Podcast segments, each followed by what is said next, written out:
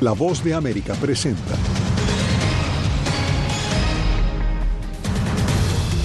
A un mes de la escalada del conflicto con Hamas, Israel anuncia planes de asumir indefinidamente la seguridad en Gaza.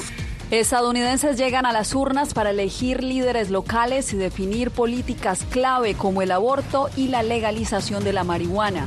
La Corte Penal Internacional rechaza argumentos del gobierno venezolano que buscaba detener la investigación por presuntos crímenes de lesa humanidad. Inmigrantes de una caravana que se desplaza en México se mantienen en protesta. ¿Qué tal? Les doy la bienvenida a esta emisión del Mundo al Día. Les saluda Yasmín López.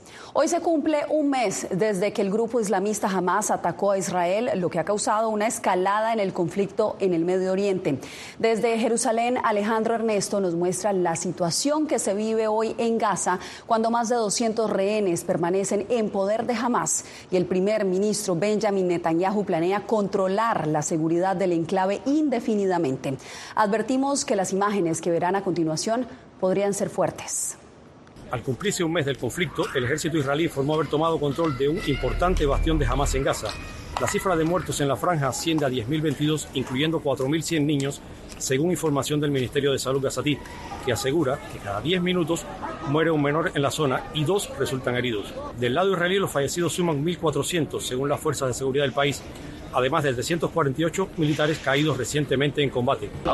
Nuestros niños tienen que escribir su nombre en sus brazos, en sus piernas, en su cuerpo, para que los identifiquen si mueren. Ayer el edificio principal del complejo médico de Al-Shifa fue atacado. Un niño fue asesinado y otros cuatro resultaron heridos. Y eso representa un cambio importante y peligroso al atacar hospitales. Al-Shifa es el más grande de Palestina que atiende a alrededor de 100.000 personas entre refugiados, heridos, enfermos y personal médico. Al cierre de la jornada de este lunes, el Ministerio de Salud de Gaza reportó que son más de 25.000 los heridos, 45% de las viviendas en la zona se encuentran destruidas y 113 infraestructuras de salud han sido atacadas. Mientras tanto, Israel insiste en la evacuación de civiles del norte al sur de Gaza, pues su ofensiva avanza. Por primera vez en décadas, las fuerzas de defensa de Israel están combatiendo en el corazón de la ciudad de Gaza, en el corazón del terrorismo. Esta es una guerra compleja y difícil y lamentablemente tiene también un alto precio. El primer ministro israelí, Benjamin Netanyahu, aseguró que una vez concluida la guerra, Israel asumirá la seguridad sobre Gaza indefinidamente para evitar futuros ataques.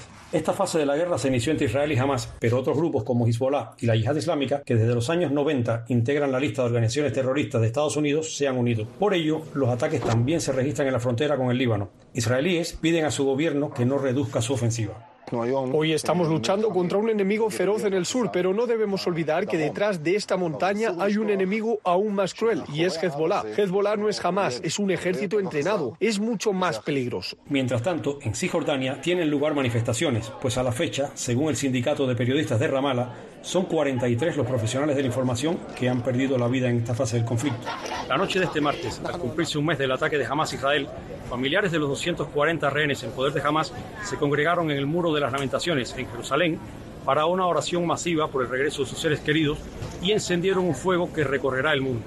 Alejandro Ernesto, Voz de América, Israel. Ahora pasamos con Celia Mendoza porque Celia, la reunión de los cancilleres del G7 en Japón que inicia mañana tendrá como tema principal la situación en Gaza. ¿Qué se espera en concreto en este encuentro? Yasmín, se espera que se pueda dar un comunicado conjunto. Por ahora no existe la unidad que este grupo espera enviar al mundo con un mensaje que podría darse a conocer durante esta, la segunda jornada de dos días, donde los miembros del G7, los ministros de Relaciones Exteriores, han tocado el tema del conflicto de Ucrania, pero se han centrado ahora en el que ha sido mucho más difícil encontrar consenso y es la reacción de Israel contra Hamas y en especial las consecuencias para la población civil.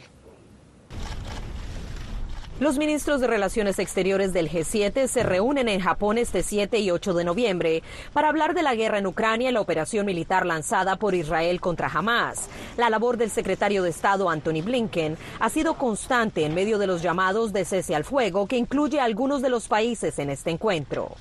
Es un momento muy importante para que el G7 se reúna frente a esta crisis y hable, como lo hace siempre, claramente y a una sola voz. Igual que ustedes, espero deseoso nuestras conversaciones. Nuevamente mi agradecimiento y mi aprecio a usted personalmente y a Japón por organizar este encuentro. Hasta la fecha, el G7 solo ha emitido un comunicado conjunto frente a la situación de Israel.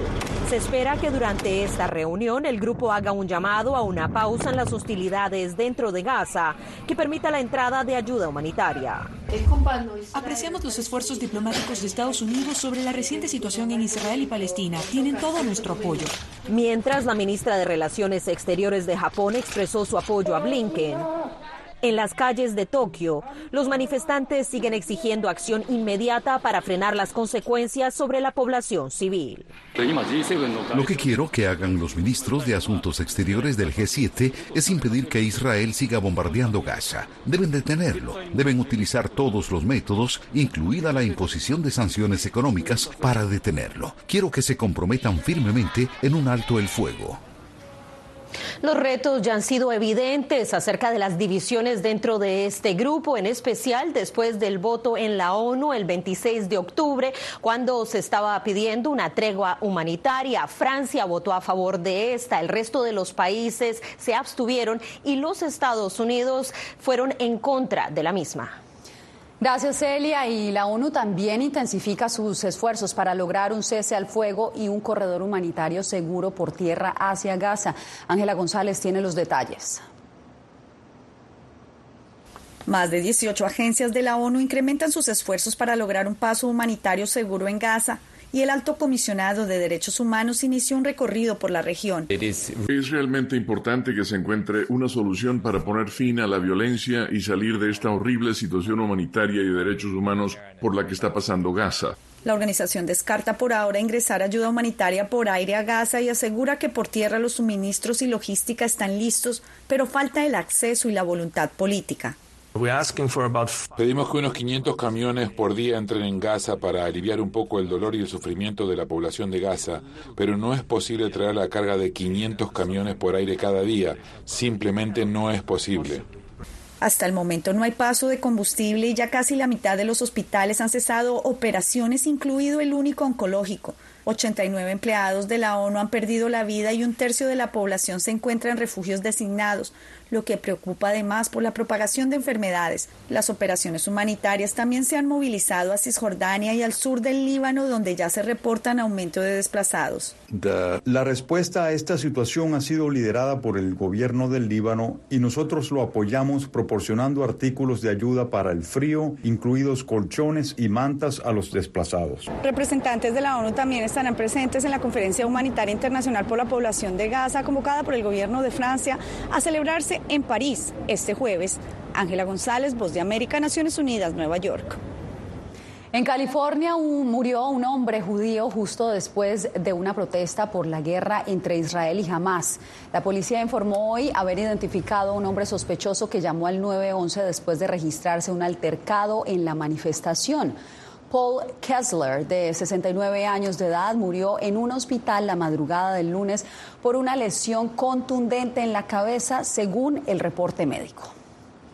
Y aunque las operaciones militares israelíes contra Hamas en Gaza gozan de gran apoyo dentro de Israel, aquí en Estados Unidos hay desaprobación entre algunas comunidades judías por los constantes ataques que han dejado sin vida a miles de civiles palestinos. Verónica Valderas Iglesias tiene la historia.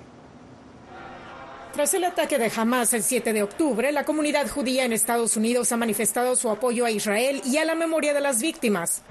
Se trata de condenar el peor crimen antisemita de los últimos 80 años. Judíos encuestados en 2019 por el Centro de Investigaciones Pew consideraban que el apoyar a Israel era esencial o importante para ellos. Pero el estudio también resaltó diferencias de acuerdo a la edad que aún persisten, según analistas. Los judíos más religiosos o de más edad se identifican mucho más con Israel.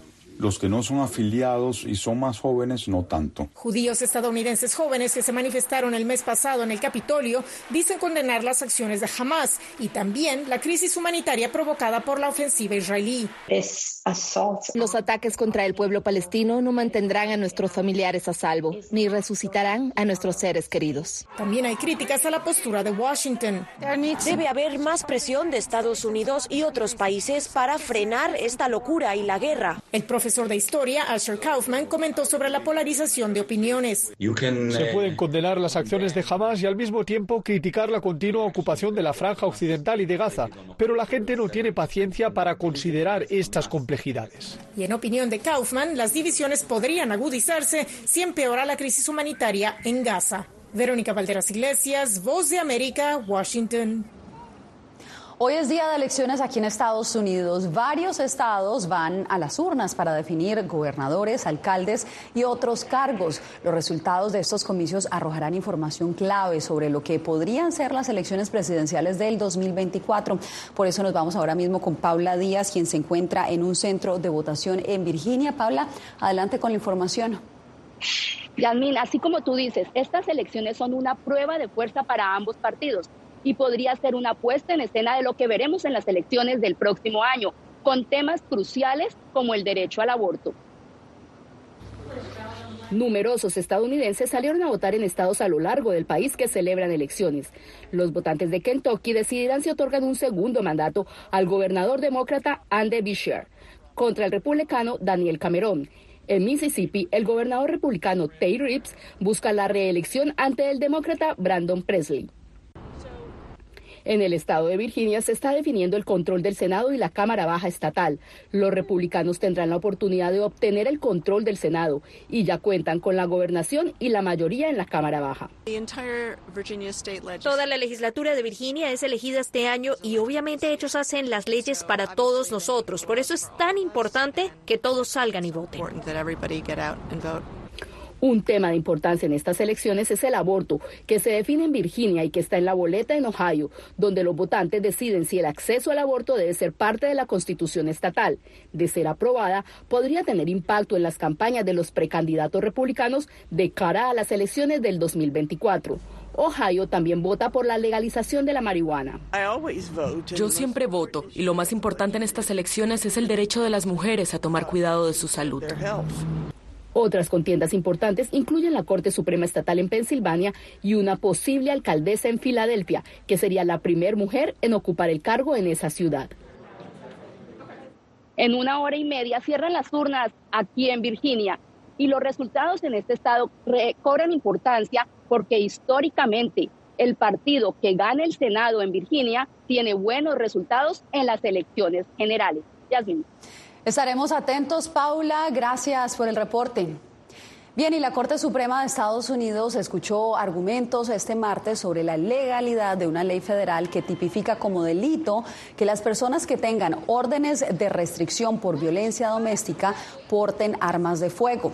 El máximo tribunal, el máximo tribunal aclarará en junio su jurisprudencia luego de una apelación de la administración Biden contra un fallo previo que anuló la ley por considerarla una violación al derecho de la segunda enmienda de la De Estados Unidos a tener y portar armas. La Fiscalía de la Corte Penal Internacional rechazó los argumentos del gobierno venezolano que intentó detener las investigaciones por presuntos crímenes de lesa humanidad cometidos en el 2017. Álvaro Algarra nos amplía la información. La sala de apelaciones del tribunal con sede en la ciudad de La Haya inició la primera de dos audiencias sobre el recurso de apelación presentado por el Estado venezolano contra la decisión de la sala de cuestiones preliminares, que autorizó a reanudar la investigación por presuntos crímenes de lesa humanidad cometidos en Venezuela. El resultado de este primer encuentro fue adverso para el gobierno de Nicolás Maduro. Venezuela no está investigando o no ha investigando los hechos penales que podrían constituir crímenes a los que se refiere el artículo 5 del estatuto. El abogado designado por Caracas insistió en rechazar la decisión de continuar la investigación por presuntos crímenes perpetrados en el país. El fiscal nunca identificó a ningún alto funcionario del que sospeche que esté implicado en alguno de los delitos que pretende investigar. Tras la audiencia, la activista por los derechos humanos Ana Llanes subrayó la importancia de las denuncias. En virtud de esta situación, sabemos que viene otra evaluación de la Corte Penal Internacional, pero vamos a seguir exigiendo que el gobierno cumpla con los derechos humanos. Ali Daniels, director de la ONG Acceso a la Justicia, sostiene que los argumentos del gobierno de apelar están basados en elementos sin mayor sustentación. El gobierno venezolano lo que puso hoy de manifiesto, como el sistema de justicia venezolano no tiene la intención ni la capacidad para continuar con la averiguación. Según el gobierno venezolano, desde el 2017, más de 200 funcionarios de la policía o el ejército han sido acusados por violaciones a los derechos humanos. Álvaro Algarra, América, Caracas. Al volver, ¿por qué hay tantos desaparecidos en Baja California? El estado fronterizo tiene una altísima tasa de desapariciones que lo pone como el primero en todo México. Soy Gonzalo Abarca, presentador de La Voz de América. Cada semana, desde nuestro programa Foro, programa de análisis y debate, vamos más allá de la noticia, con los temas de interés que ocurren en Estados Unidos e impactan en toda la región. Desde La Voz de América, tengo el privilegio de moderar debates y confrontar ideas diferentes. Así nuestra audiencia se puede formar su libre opinión y tomar sus decisiones bien informadas. Porque en La Voz de América, la prensa libre importa. El crimen organizado asesinaba a los chicos y luego cremaba los cuerpos. Periodismo, la prensa libre importa, una coproducción de La Voz de América y Latina. Sí que es complicado hablar acá de libertad de expresión. Disponible en vozdeamerica.com. Soy Diva Cash, periodista y presentadora de La Voz de América. Ir más allá de la noticia, escuchar las voces de las minorías y de las comunidades más vulnerables para informar sobre sus necesidades y logros es mi pasión.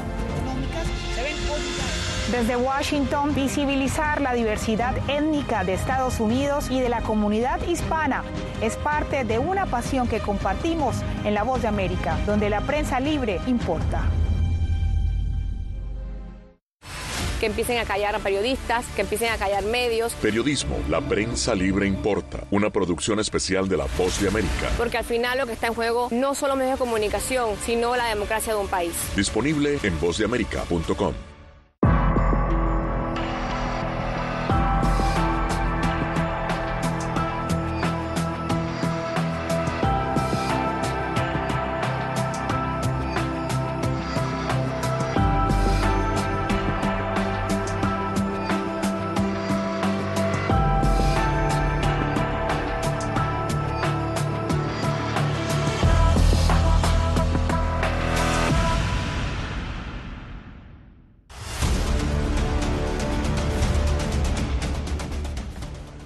Continúan las manifestaciones de migrantes que se desplazan en caravana por México. Piden a las autoridades que se les otorgue autorización para desplazarse hacia Estados Unidos. Anareli Palomares nos cuenta más. A Diana Vargas ya le cuesta caminar y hoy ha encontrado otra forma de pedir auxilio. Logramos hablar con ella antes de dejarse coser los labios para que nos escuchen. Tengo más de dos meses de estar en México metiendo papeles y nada. O sea, no me resuelven nada. Son miles los que integran esta nueva caravana con destino al norte para migrar a Estados Unidos, aunque no cuentan con visas.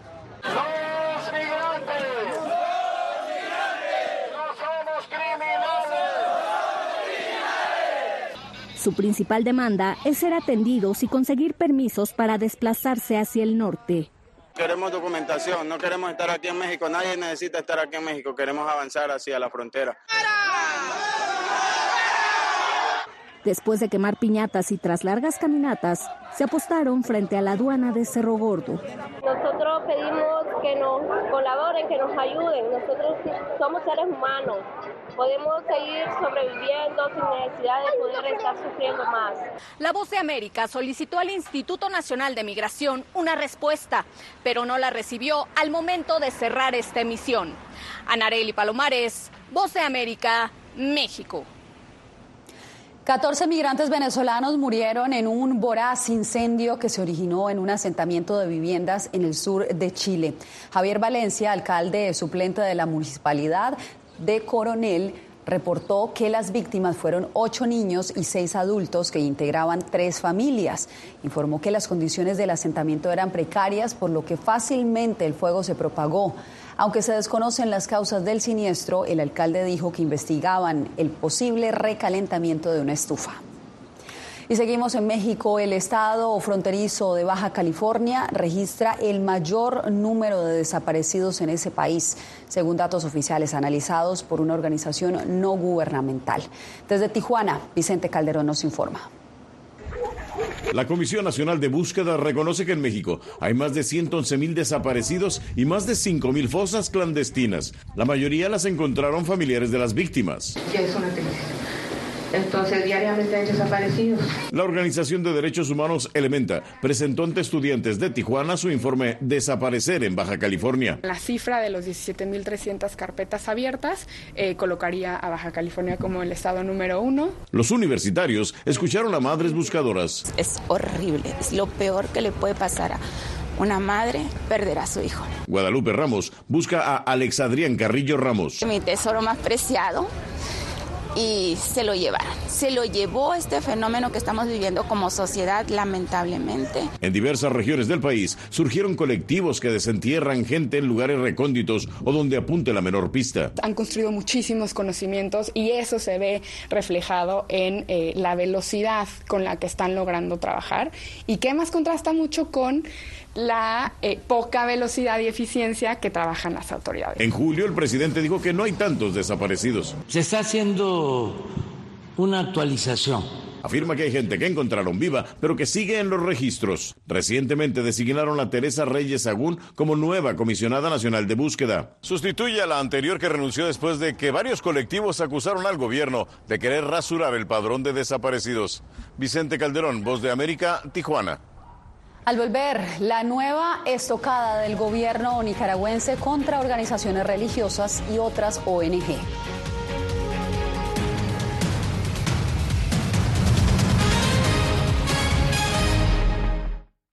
Soy Belén Mora, periodista de La Voz de América. Como reportera y presentadora tengo la responsabilidad de acercarles las historias que se generan en Washington y que impactan tu entorno cercano. Desde perspectivas diversas en un ambiente informativo en constante evolución que pone a prueba y nos hace poner en la balanza nuestros valores profesionales, te presentamos información veraz, porque en La Voz de América la prensa libre importa. En tiempos de cambios, cuando el mundo parece incierto y lo que escuchamos no refleja lo que vemos, buscamos la verdad la pantalla de la Cuando nos cuentan solo una parte de la historia, perdemos la confianza. En momentos de crisis, nuestros sueños, esperanzas y deseos de un mejor mañana dependen de una prensa libre. En La Voz de América te traemos las historias que la gente se arriesga a ver. Conectamos el mundo y lo unimos con la verdad.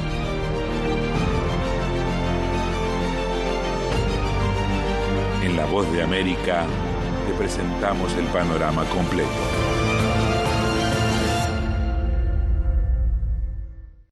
Soy Jacopo Luzzi, reportero de La Voz de América aquí en Washington, D.C. Ya sea informando desde el Capitolio, desde la Casa Blanca, cubriendo el impacto del cambio climático, el impactante tema migratorio, o subir en un avión y cruzar medio mundo para estar en el lugar de la noticia con la información precisa y veraz, este es mi compromiso como periodista. Un compromiso de vida profesional que comparto con ustedes, porque en La Voz de América la prensa libre importa.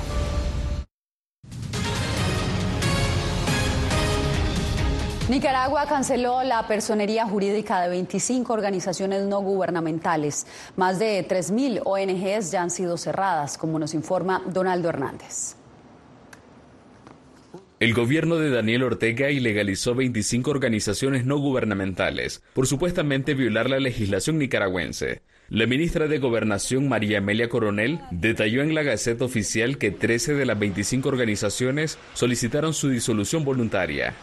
Los organismos han incumplido con sus obligaciones conforme a la ley ante la Dirección General de Registro y Control de Organismos sin fines de lucro, ya que no reportaron por periodos de entre 2 hasta 30 años sus estados financieros según los periodos fiscales. La mayoría de organizaciones que fueron cerradas en esta ocasión fueron organizaciones que constituyen iglesias evangélicas y esto es parte de la, de la represión. Yader Valdivia es abogado del colectivo de derechos humanos, organización que contabiliza el cierre de más de 3.000 instituciones sin fines de lucro en los últimos cinco años. Hasta la fecha, nosotros desde el colectivo, en el monitoreo que llevamos sobre cierre de, de, asociaciones, ya va casi la mitad de organizaciones que existen en Nicaragua que han sido cerradas. El cierre de estas 3.000 organizaciones ha tenido un impacto directo en el desempleo, según una investigación de la organización Fundación del Río.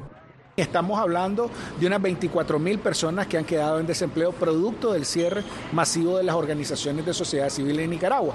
Los bienes de las más de 3.000 organizaciones canceladas ahora son propiedad del Estado. Donaldo Hernández, Voz de América. Regresamos en instantes con Radical, la emotiva película con la que Eugenio Derbez busca inspirar cambios en la educación de niños desfavorecidos.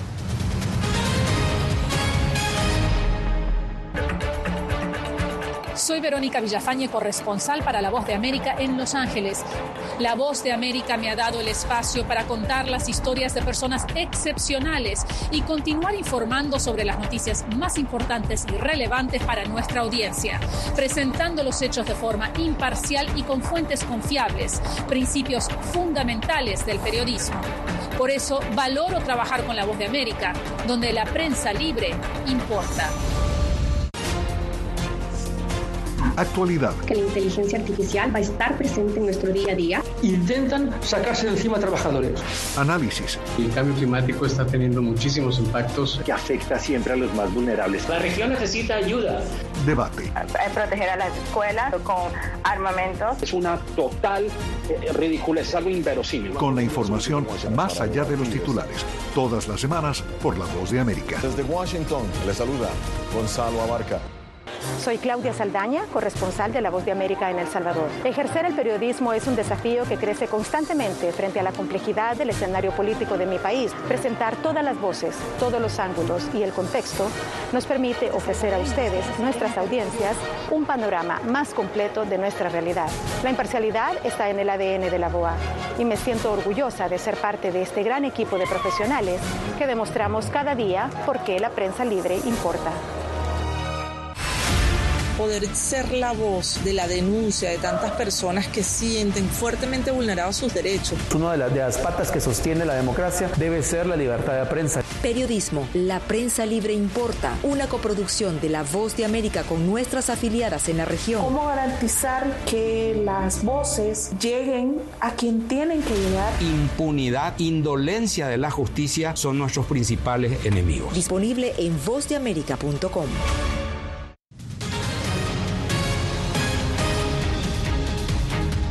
La película Radical de Eugenio Derbez, aclamada como la favorita del Festival Sundance y elogiada por críticos del séptimo arte, ya se estrenó en México y Estados Unidos. Verónica Villafañe conversó con el actor sobre esta impactante historia. Yo no voy a decidir lo que van a aprender.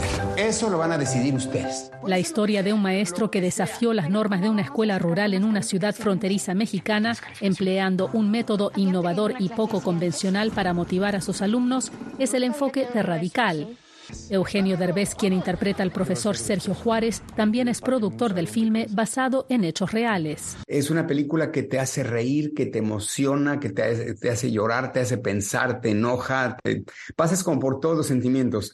Eso es porque la película ilustra la pobreza y narcoviolencia que rodean a los niños de una escuela cercana a un basurero, resignados a una realidad sin posibilidad de un mejor futuro. Vamos a ser los mejores estudiantes. Pero el maestro los inspira a descubrir su potencial. ¿Crees que yo podría ser ingeniero aeroespacial? Un ejemplo es Paloma Noyola, quien a los 12 años resultó ser tan brillante que obtuvo la calificación más alta en matemáticas en todo México. Justamente e, ese es la, lo bonito de esta historia que a, pesar de que te muestra una realidad muy cruda, porque es una película que no, no intenta maquillar las cosas, es muy cruda, eh, pero a la vez te, te da esperanza. Esperanza que los niños que no sucumben a la violencia puedan sobresalir si se les da una oportunidad. Este es el tipo de historias que, que quiero contar, que me interesa contar, y ojalá que la gente cuando salga del cine salga no solamente entretenida, inspirada, sino con ganas de de ojalá iniciar un cambio en la educación eh, tanto en México como en muchos países. ¿no? Verónica Villafañe, Voz de América, Los Ángeles. Historia llegamos al final de esta emisión. Gracias por acompañarnos en el Mundo al Día. Nos vemos nuevamente mañana.